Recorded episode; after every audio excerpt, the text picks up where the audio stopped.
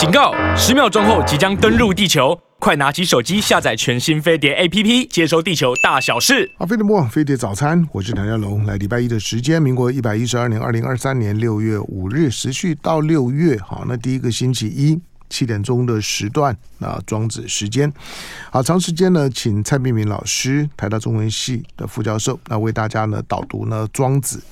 那蔡老师呢，把把这个呢庄庄庄子呢分成了两个两个系统，一个呢一个是正是时候读庄子。那配合的就是说，正是时候读庄子的完结篇啊，同时呢，把庄子呢做做就是说呢章章句式的解解读。那庄子重新开始，那庄子重新开始的完结篇呢，是庄子内七篇的第六篇跟第七篇。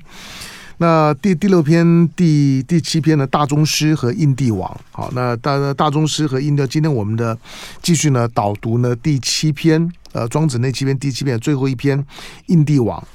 好，那这个印印帝王，我们之前已经读到了冥王之志的最后了，对不对？哦，对，即将进入尾声。好，那它它里面的印印帝王里面，里面的就是第七篇印帝王里面的三个三个部分，冥王之治，还有呢后面还有神巫四剑胡子，最后呢混沌凿窍。啊，这个呢在后面来，今天呢冥王之治的最后一句。哦，对，对不对？对。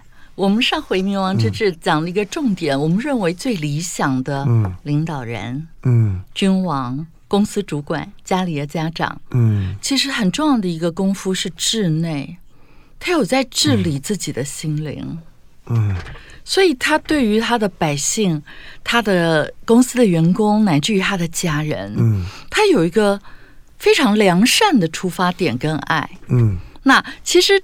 这样的一个论述，我们在道理上想都会觉得很有道理。可是，也许我们在投下神圣一票的时候，我们常会忽略这问题。嗯，那我们上次又讲到，真正的冥王，他不只是为了选票，为了更多人认同他而制定一个政策。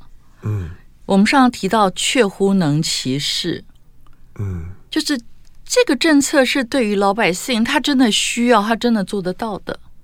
那我们会发现，其实在我个人的观点里面，最需要管理众人之事者照顾的，未必是最多数的人，而是最困苦的人、最困窘的人。嗯，就像我们在学校当老师，我觉得真的很需要你帮助的，可能是已经站在悬崖边的学生，对吧？嗯，那他。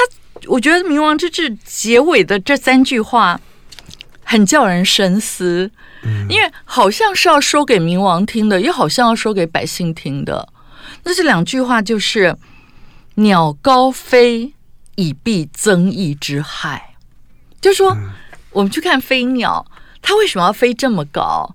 因为它怕飞飞太低了，会有人拿箭。而且那个箭是还有丝绳牵着，嗯，就你射出去以后，对，你要拉回来，然后那猎物嘛。可是他知道它飞高一点，你就射不到它了。那接着讲老鼠，老鼠更聪明，西鼠深穴乎神丘之下。为什么西鼠这种老鼠的品种，它特别会选竹巢的地方？它觉得我只要在神坛下面筑巢。就会，大家就不知道，不会去破坏他的巢穴嘛，因为他在神坛下面。那我觉得后面这两句话其实是在提醒，我们常会说权力使人腐化，也会使人忘记。嗯，就忘记再多的支持，可能是来自百姓相信过他的初心。嗯，可是万一你最后的作为可能会。危害百姓，当然员工、家人都是一样。这时候他们只会想逃离，就人很本能的都有那种。这边讲到两个字，就是我们说“西蜀深穴乎神丘之下，以避熏凿之患”。嗯，还有“鸟高飞，以避增益之害”。嗯，那如果读庄子的时候，你稍微留意，会发现。患害，嗯，还有苦伤，其实这几个字会一直出现。嗯，其实我觉得人大概很少，它就是政治要核心处理的问题。对，对，嗯，其实我觉得人我们在选举的时候，有时候觉得这些人有差很多吗？你不会觉得他差很多，嗯，或者也很少人会在一生下来青春正好的时候就觉得我要学一套，把我的心照顾好，把我的身体照顾好，把我的感情安顿好的学问，嗯，很少。我们可能都是遇到病了，你才觉得，哎，或者你身体太僵硬了，僵硬到你头也疼，脖子也酸，整个人都不舒服，甚至于发麻了。嗯你才觉得我要放松。那这边讲的就是，其实要远离患害，不只是飞鸟跟老鼠懂的，那他也让上位者者知道，百姓也懂得。嗯，但就个人的一生而言，你最好不要等到你遇到患害那一天，你才觉得我好像需要一些学问。嗯，我有一个就是高中的校友，他们拉了一个 Line 的群。嗯，那其实我里面可能只跟一个学姐很熟，可他们就把我摆进去，让我有点小尴尬。嗯，哎，有一天我跟一个可能我高中时候蛮欣赏的一个文字很好的学姐，我不知道什么脉络下跟她说了两句，那我那时候就有点想，我们都到这年龄了嘛，嗯，我就想送一本我的书里面跟养生比较相关的，我觉得比较实用，送给这学姐，就她就回答我说：“哦，千万不要。”我这一生离养生很远，嗯，要搞艺术的，他可能觉得喝酒啊什么的，能够让他有那个对于创意啊灵感的爆发。可是我那时候听到的时候，那一刹那，我就想起，也是得了癌症以后才非常重视身体的我。你有一天会重视到，好像有一个烦恼来敲门，你会很本能反应的。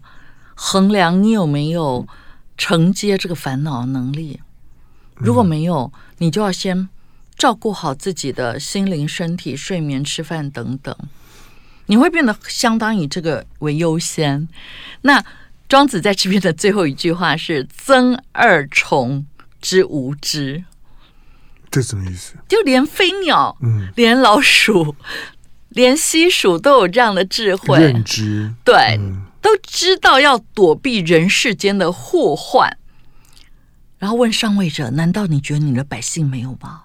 当然有啊。或者问每一个个人：难道你西蜀飞鸟不如吗？嗯。可是我真的觉得，呃，我我自己当然是在那个生死关的癌症病房走一回。我觉得我在医院的那些日子，我常我常会听到那个就是很多哭声的地方嘛。你会听到两个人在楼梯间交谈，然后听到这个丈夫跟他的妻子说：“我真的不知道我这个工作，我每天吸进去的气有多毒，不然我就不要做这个工作。”然后那样夫妻这样抱头痛哭，就是你常会面对这些场景，或者会忽然间怎么会这么晚接收到一个讯息，然后就可能有人知道你曾经抗癌成功。然后就会问你说：“哦，我我我我医院的检查出来了，我肝癌第第三期，请问我现在该怎么办？”嗯，其实有时候我收到这种讯息的时候，我心里都有点淡淡的哀愁。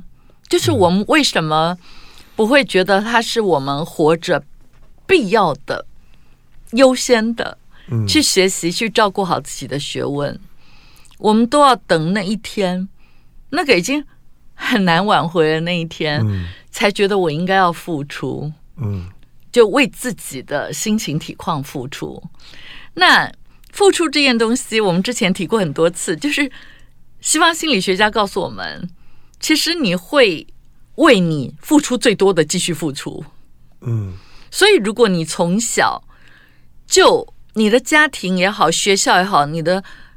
社会环境乃至于同温层的氛围也好，嗯，你已经养成一个成绩优先、报酬优先、工作优先，但报酬小孩儿就是零用钱啊，长大以后是薪资嘛，就是你注意，你的注意都习惯放在外面了，那你为了这东西一路走来付出很多，所以你就继续付出。嗯，所以我觉得我个人读庄子，或读老庄，或读传统医学跟道家，我个人觉得最珍贵的是，你一旦让这些思想、这些经典进入你的心里，你会把那个你的付出的对象会有一个回转的余地。嗯，你就会发现。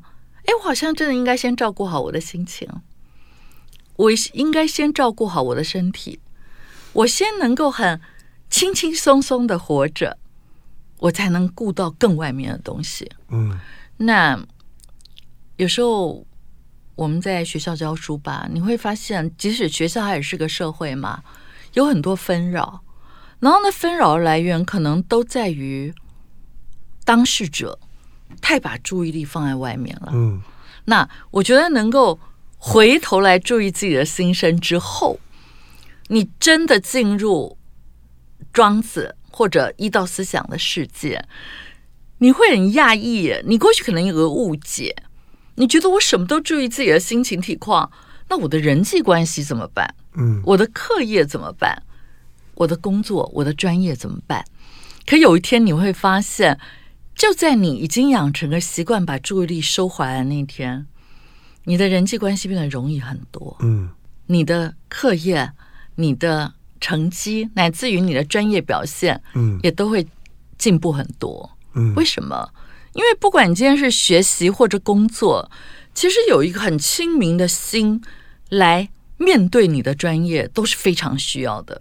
嗯，那你一旦养成一个一直。为外面付出，一直在意外面的眼光跟口水，你很容易患得患失，嗯，然后很容易变成把自己可能可以很美好的一种心情的陶冶或身体的锻炼，你都忽略了，然后不断的，在我看来就是有点庄子讲的习情不易嘛，嗯。就是你不行，你的脸上已经被社会刻字，然后鼻子都被刮掉，嗯、呃，被割掉。了，然后你还不知回头，还只是想要配合你的外在世界。嗯，所以有时候觉得，当然了，就是谢谢三龙哥让我来这儿介绍庄子。我觉得不管是正是时候读庄子，庄子从新开始，也许一共有。呃，正是时候读庄子有三本嘛，嗯，那你整个看完一遍，你大概知道庄子要说些什么了，嗯，因为它就是一个大白话，画面很容易进入。那庄子从新开始呢，就是把这些在正是时候读庄子的经典，它怎么活用在你的人间世，每一段每一段都有很清楚的讲解，嗯，所以我觉得有四本书，但你看完了，你真的就很会活用了，嗯，我曾经。呃，有一个学生，他就在修我课的那一年特别认真，本来只是修课的一点兴趣吧。后来刚好他的姐姐在日本留学，然后那一年刚好感情上遇到很大的问题。嗯，那姐姐告诉弟弟这天经地义嘛，没想到弟弟开始指导他。嗯，他就用他在我的庄子书里、庄子课里，但是这学很认真，他不止听课，他还买书。嗯，他还看了我台大公开课的所有视频。后来他因为可以帮助他姐姐，然后得到他姐姐的赞美跟崇拜，因为他当弟弟没有被崇拜过，他就变得更认真。嗯，他说他要赶得上他姐姐失恋的进度。你刚开始一定争执嘛，最后是要决定去留。嗯，然后他就发现，哎，这套学问怎么可以帮助我的亲人？当然最后是会帮助到自己。嗯，就是你，你要觉得我以前为什么过得这么累？那我现在过得很轻松。嗯，所以我常觉得，好啦，也许这个书，嗯，三本或四本，看起来是有点厚度的。嗯，可是我常觉得，其实你只要用看金庸小说看一部的时间吧，你就可以读完庄子。嗯，可是它对你很重要的意义，就是你从此活在天地间的心情不同了。嗯，好，当我们我们在讲，不管是。老庄啊，儒儒家啦，的就我们我们的我们的诸诸子百家，基本上每每一家基本上每一家它都是一套的人生观。嗯嗯。那每个人都受到自己的先天的个性或者成长背景。地球上面大概有百分之二十，用二二十八十法则来讲，哈，有百分之二十的人呢，可能是比较积极进阶进去的，嗯，想要去改变什么，想要去探索什么。可是有百分之八十人并不是，有百分之八十人呢，他出生之后，他的他的他的人生观就保守的，他是趋吉避凶，能够呢避凶很重要。所以你刚刚讲的那些患啊、难啊。苦啊，危啊，这这些如果如果能够呢把这些减少去除掉，百分之八十的民意大概呢是没有问题的。没有人没有人呢会会会会期待期待，就是说只有很少数的人会期待，呃，一个国家的领领导人要开疆辟辟土，要有要非常恢宏的气魄，然后要明天让我生活变得更好，如何如何？那个呢，那个基本上面呢就是少部分人。好，可是在，在在我们生活的应对的时候，你刚刚因为因为因为庄庄子常常用用小动物做做比喻嘛，嗯，可是其实这些的小动物啊，你会发现绝大部分绝大部分的动物，从它生到死，它只做三件事情，就是你比如说鸟，绝绝大部分的鸟鸟类，它一整天只做一件事，就是觅食。嗯，它它只要醒着的时间呢，都在找食物。能够觅食找到足够的食物就不容易了。嗯，除了觅食之外，季节到了就交配。然后在觅食跟交配以外的时间呢，它它在干嘛呢？它在它在避免被被攻击，就是避免呢有有人呢来来攻击它，把它把它吃了。其实就就是这三件事。那它哪里会有所谓的玩乐的时间呢？玩乐时间呢，只有像是老虎啊，老呃老虎啊不像狮狮子。黑黑猩猩这种群居的，他吃一顿了之后呢，中间会有很多的空闲时时间，哎，他他就完了，互相的追追追逐一下啦，跑跳一下，这个会，你你几乎看到越低等的动物啊的，它几乎不会有那种相互追逐、玩乐、打打闹等等的的情况，几乎是不会的。好，所以人本身在这方面来讲，对于生活的需求的欲望，随着你本身的空闲的时间增加呢，就会增加。好，我要进一下广告。广告回头回头之后呢，问问问问问蔡蔡明明一个问题，就就是，比如说，我觉得我觉得不管庄庄子，不管是儒儒家，就是中国人的思维，在有一点是贯通，就是我们经常不知不觉当中把人跟家跟国家世界，就是那种的修身齐家治国平天下的那个论述，不见得大家都一样，可是。把人跟家，家是人的，人的放大，国国是家的放大，天下是国的放大的那种，从自己推出去之后的那个同心圆的放大的理呃理解，我我我觉得，我觉得不管哪一家其实都差不多，是。这个是很特别的，可是。这个是西方人在理理解中国人很困难的部部分，他们认为认为中国人的这种的这种的思维的文化训练，时间跟空间感跟他们都不一样，所以有很多的西方的西方的这这些的研究中国人，研究到一半之后，发现他从来没有理解过中中国，他觉得中国人的时间感跟空间感就是不一样。你怎么看？进广告，回头聊。好，非常不枉费的早餐，我是陈阳龙。那，在我们现场的来，今天读庄子。好，那蔡璧名老师呢，为大家呢导读庄子，台大中文系的副教授。好，那今天我们读的是庄子重新开始的完结篇的下篇，印帝王，也就是庄子那七篇的最后一篇。这这七篇是有有层次的，是循循序渐进的，从个人的最基本的修炼，以及对于你自己所处的到底是一个怎么样的。一个世界的理解、认认知开始，慢慢的建构你你自己的世界观。好，那一一道一道，然后到到最后呢，印帝王，印帝王顾名顾名思义，就就是如何如何去，其实他还是有一个有一个政治的动机，如何让统治者理解我在想想些什么。嗯，而且我告诉你，我这样想是对的。如果你照我的方方式，你就会是很好的帝王。嗯，那你会你会你会是个除了很成功的领导者之外，而且你的政治欲望会得到充分的满足。嗯，那我我觉得所有的诸诸诸子百家基本上面都在无形当中在跟帝王在对话。其实老庄也一样，他都在试着跟帝王对话，而且想要去教育帝王，嗯听我的，我这套才是对的。嗯，好，不过我我刚刚讲的那个问题，我之前有问过你，就是说。中国人特别，我我估想说是我们独有的嘛。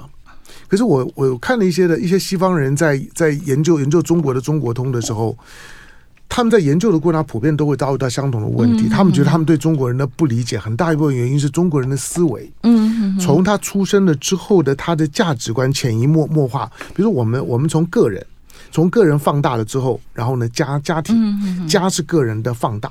嗯，然后呢，家庭是是，然后国呢是家的放大，它不只是一个组成的单位的问题，就是很很很很多的很多的家庭，很多的很多的很多的社区城城镇才能够建构成一个国家，不只是这种单位的组合的问问题，而是在在构建这样的一个组成的思维跟价值观是贯通的，我们。我们会认为说一事之不耻，何以天下国要家为？这多么沉沉重啊！他就告诉你说，你要当一个一个好的领领导人是吧？你必须是一个为为为什么我们会对领导人有那种圣君圣人的期待？我们的思维就是这个样子。嗯，你如果管理不好你自己，你不会是一个好爸爸。你不会有一个有一个有一个一个健康的完整的家庭。如果你家庭都管理不好，那你怎么可当个好的帝王？如果你这个国家治理不好，何以天下国家？你要你要如何如何去一统天下？那这种思维的贯穿呢，它都会回到最基本的个人修为的部分，那就搞得很沉重了。因为我多简单讲，川普一定不会吃你这这套啊。川普的问题多了，可可是。无碍于他继续的要要要去要去争争取的那个那最高的领导人的那个政治职位，无无碍于他对于最高权力的饥渴，甚至于无碍于当他表达了某些对政治的饥渴了之后，那些的支持者对他的狂热，他现在民民调又领先了，因此类似这种的情况，在我们的文化里面就很困难。嗯。就很困难，就是你你可能就要背着一个很强烈的道德包袱，而那个道德包袱会把你压垮，嗯、因为他会认为一世之不耻，何以天下国家为？嗯，为什么？好，我觉得三龙哥这个题目其实非常深刻，他深刻到我认为有一些从事专业老庄研究的人，嗯，未必看到你眼中的老庄这一个特质，真的。嗯，很多人以为老庄就是自了汉，嗯，成全自己，对，而没有成全更多的人。对，那这一点，我想，我想先从刚刚向龙哥提到东方的思想的一个特色，嗯，因为其实老庄思想某种意义是在儒家之后诞生，嗯，换一个说法，你也可以说是在那个春秋战国时代，嗯。那个时候的经书，嗯，《易》《诗》《书》《礼》《春秋》，尤其三礼，《周礼》《仪礼》《礼记》，那礼教我们的是什么呢？嗯，呃，我们讲简单一点，确实如向龙哥刚刚所讲的，就是我们先有修持自己、修身嘛，嗯，然后做好的同时，我们注意到我们的家人齐家，嗯，然后就能治理国家，然后能平天下，嗯。可是，在这当中，其实我们透过经典也告诉我们一件事：当个人利益跟家人、家族利益冲突的时候，嗯，当家族利益跟国家利益冲突的时候，当国家利益跟天下利益冲突的时候，其实，在儒家的传统里面，是要我们牺牲个人利益的，嗯，也是要成全更大的利益。还有一点，它的标准是跟制服一样的，嗯，每个人都要做到。他没有那种，哦、呃，因为你的出身，嗯，比方说你比较穷困，你大学联考是不是该加分？哎、嗯，就某种意义，我们是有的哦，在当代社会，没错啊，没没错、啊，对，嗯。可是，在古代有可能倒过来，我们就台大不就在吵着吵这件事儿吗？哦，对。可是我们今天。呃，我觉得这是会有一种道德包袱，嗯，就是你可以想象，当我们说为了家人牺牲个人，为了国家牺牲家庭，嗯，为了天下，那国家你忍一忍，嗯，这乍听是合理的。可是什么叫天下的意志？嗯，什么叫国家的意志？什么叫家庭的意志？常常就是一个既得利益者的意志，嗯，所以下面人就要遵从。那这样当然就会造成一定程度的道德包袱。嗯，其实有时候我在看，我觉得我可能是一个文史专业吧，嗯，就是哲学、文学这方面，我们也会看很多世界各地的小说，翻译小说。嗯，那你会觉得很多小说里面的主人翁，他可能年轻时候是叛逆的，嗯，他可能是开学校一个很大的玩笑的。我们会从这些小说看到，不管你年轻时候你你调皮捣蛋的事情，或你循规蹈矩的事情，或者你遇到顺境跟逆境，嗯，它未来都会成为意义的一部分。对啊，我我我我在我在讲这些事情的时候，你刚刚讲的就是，我常鼓励鼓励一些父母亲，因为父母亲在孩子求学的阶段的时候啊，嗯、我们在好孩子，好孩子。经常就就被简化成就听爸爸妈妈话的孩子，孩子是。那可是你忽略了就就是，比如说爱因斯坦，嗯，比如说爱迪生，这两个姓爱的，一个爱因斯坦，一个爱爱迪生，嗯，这两个姓爱的，大概是二十世纪的科学，嗯，的代表性的人物。是。这两个姓爱的共同的特征就就是他们在念书的时代都是。被妈妈从学校带回家的，就是老老师怎么跟他们讲说，我们没有没办法教，并不是他们多多天才，而是太调皮了。他跟学学校的那个团体生活格格不入，因此妈妈呢都被迫把他们带回家。从正常的角度来讲，他们都该被放弃了，是，但是他们并并没有，所以今天我们才才会有这这两个姓爱的，嗯，那一个爱因斯坦，一个爱迪生，是。好，那我但我刚刚在讲的就是说这种。中国人的思维，在这个部分来呃来讲，对于这个世界的认知，即使诸子百家看起来有很多的差别，可是把家当做人的个人的放大，把国当做家的放大，把这个世界当当做是国的放大，这种从从从就是说这个世界构成的。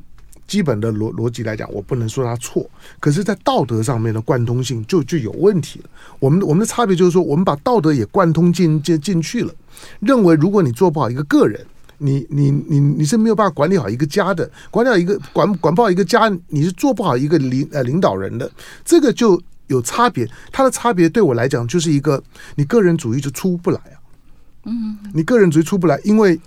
因为你作为一个个人开始的时候，你就在那个它的放大还是一个道德的放大，在那个道德的放大的过程当中，使得每一个人他在很小就被暗示意识到他的周围到处都是道德地雷。嗯，一不一不小心你就会踩到一个一个道德地地雷就被炸了。我觉得。孝荣哥现在讲的道德地雷，其实是儒家的道德地雷，有、嗯、很很多啊，就道德到处都都都。可是我现在要讲的，嗯、我接着要讲的，在老庄，嗯、我就讲庄子或老子好了。嗯，他确实有香龙哥您讲的，我们就老子而言，他会说：“修之于身，嗯，其德乃真；修之于家，嗯，修之于国，修之于天下。嗯”简单讲，你的。道家讲的道德仍然是要在身家国天下的脉络里面去修行，嗯、没错。可是非常不同的是，他、嗯、我觉得它是一种对儒家思想的一种反省之后提出来的论述。因为当你在儒家的传统里面，你在修养个人的时候，你会看到家人的眼光跟对你的预期。嗯，你在。争取一个家人的福利的时候，你会看到社会的对你的眼光跟预期。嗯，天下亦然。我们会盯着一个国家看，然后大家开始批判他，我们支持他、支援他，我们批判他。可是老庄非常大的不同是，他你是一个个人的时候，你要重视的是让你自己的心能够放松，身体能够放松。嗯，你反而在他说修之于家，家庭一定会比你一个人躲在房间里，跟你比较多的要求规范，嗯，乃至希望你未来达到什么样的一个境地，嗯，可是他不是要你去符合家人给你的这些规范跟预期，嗯，而是你就是要在这样的环境里面去锻炼我的心够不够包容，嗯。我的心够不够坚强开朗？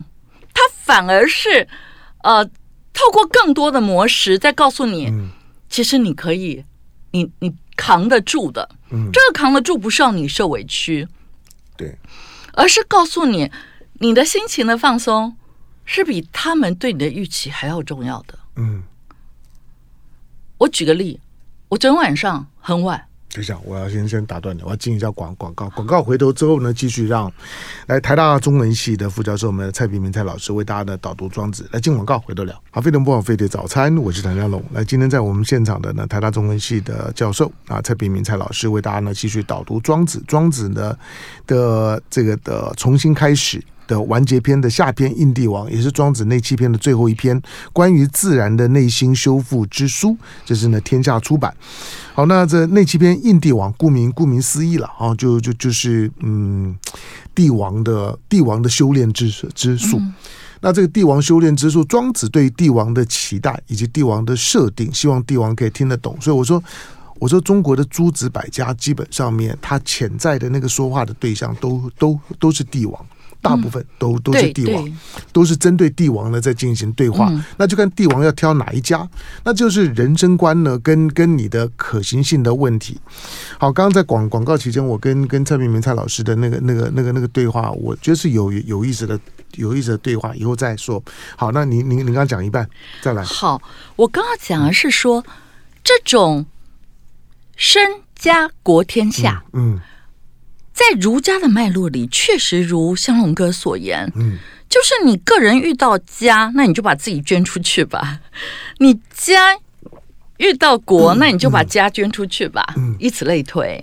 可是我觉得，虽然庄子说、老子说“修之于身，修之于家，修之于国，修之于天下”，然后庄子也是讲内圣外王，可是我觉得还有一个非常大的不同。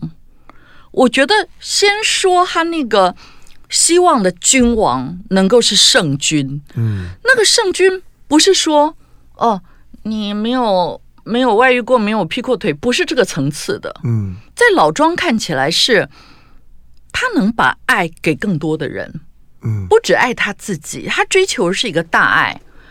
那为什么不管是儒家或道家，他们最后的预期都是希望？君王能是圣王，嗯，因为我们都知道，我们一个人能够为台湾造成的影响，绝对不如高位的政治人物。嗯，那在这个情况下，你就会很渴望那个政治人物最上面的那个人，他符合你心目中理想的圣人形象。所谓的哲学家皇帝就是这样来的。但是，我觉得我在这里一定要澄清的是说，我觉得老庄这种。身家国天下的没落，嗯，跟儒学是刚好相反的，嗯，他不是遇到家就要把个人牺牲掉，嗯，他遇到家的时候提醒你，你还是要好好照顾你的心跟身哦，嗯、不要被他毁了。然后他遇到国的时候，那你不要一直为国牺牲哦。嗯、那我们之前讲过，呃，在人间世德充府的地方，人间世，嗯、我们看到，其实，在儒学的没落里最认同的，像屈原这种人，为国投汨罗江。嗯，可是，在庄子的笔下，把它写成一串，你看起来太荒唐了。嗯，怎么就这样那么不在乎自己的生命，一直死谏，一直死谏，他把它写成一大段，把这样的人集合在一起，让你看到一个这样真的是对吗的光景。这时候其实是告诉我们，在整个儒学的脉络里，嗯。其实，阶层是可可能对立的，劳资双方更是可能对立的，因为你没有共通的价值。嗯、可是，一个真正了解老庄的人，你会发现，其实最好的老板，我们不要说最好，不是最有善心哦，嗯，是最有智慧的老板。他会用老庄这一套来治理，嗯，他的公司乃至于他的国家，为什么？却我们刚刚讲，却乎能歧视者，你能照顾不同的先天、不同的能力、不同的条件的人，都让他们能够最容易心情放松、身体健康。嗯，你会觉得，那他们是不是偷懒了？其实不是。嗯，他们有最好的心身状况，来把他的专业做好。嗯，所以认为剥削员工才是资资方最大利益的人，只能说欠缺智慧。嗯，你真的要让下面的人为你把事做好，其实你要好好照顾他的心情跟身体。嗯，所以在呃老庄的没落下，你会发现这个同心圆不是一个大欺小的关系，嗯，而是不断能成为我们，嗯，将心比心的我们。那刚刚讲的，比方说，好被这个世界搞得有点混乱的人，我们在台大我会遇到这样的学生，他真的已经很无助了，他已经。介于可能新生科或什么，会觉得他不正常了。嗯、那我早先有这样的同学来找我的时候，其实我大概都会从他的三餐留意起。嗯，他每天的生活锻炼，我们在锻炼啊。然后可能我安排我一个助教去带他们做穴道导引，在有阳光的时刻。那为什么要这样？其实会导导致整个情绪这么错乱的人，他通常他的在意。不会收回自己，不会回到自己的心声。嗯、那一旦回到自己的心声，把三餐顾好，锻炼好，哎，睡好，好像很多事情就过去了。嗯，那我之前可能有遇到他在意的事情是外面的感情，或甚至于是一个人与人之间的那种相处的问题。嗯、你后来发现，只要回到自身，其实很多事情就会过去。嗯，那您刚刚讲的这一点。连用在爱情哲学，嗯，我去看西方的爱情哲学，他就会不断的告诉你一些之间的学问。可是你一旦让老庄医道思想成为你的爱爱情哲学，你会发现他有自爱，也有爱对方，它是一个并存的学问。所以你永远不会为了爱对方而掏空自己，嗯。因为你发现这样就会送给对方一个很丑的情人，嗯，所以你的自爱，所谓的 loving oneself，跟 loving your beloved，嗯，其实它是一体的，嗯，就你让自己越好，那个好不只是一个皮相的好，从内到外的好，其实对方就拥有一个更棒的情人，嗯，所以我今年在台大开这个呃以诗歌为媒介的一个爱情哲学课，才会同时教一道思想，因为这样你的爱情才不会只是成就你们之间的关系，而是今天不管你你的对象是爱情，还是你的对象是课业，你的对象是你的工作，都要因为你都要以有这个恋人或考上台湾大学，或者你今天到这公司上班，你要不断的。要求自己，你的心情体况都是不断进步的。嗯，好。如果你真的实践了这样理论，并且感受到这样的价值，我想下一次我们会在神无四见胡子，了解那个惊人的世界，或是我觉得很美好的世界是什么。我自己在追求这样的世界，那你就会觉得，哎，这感觉真的很棒，我好想跟更更多人分享。嗯，他如果拥有这样的幸福。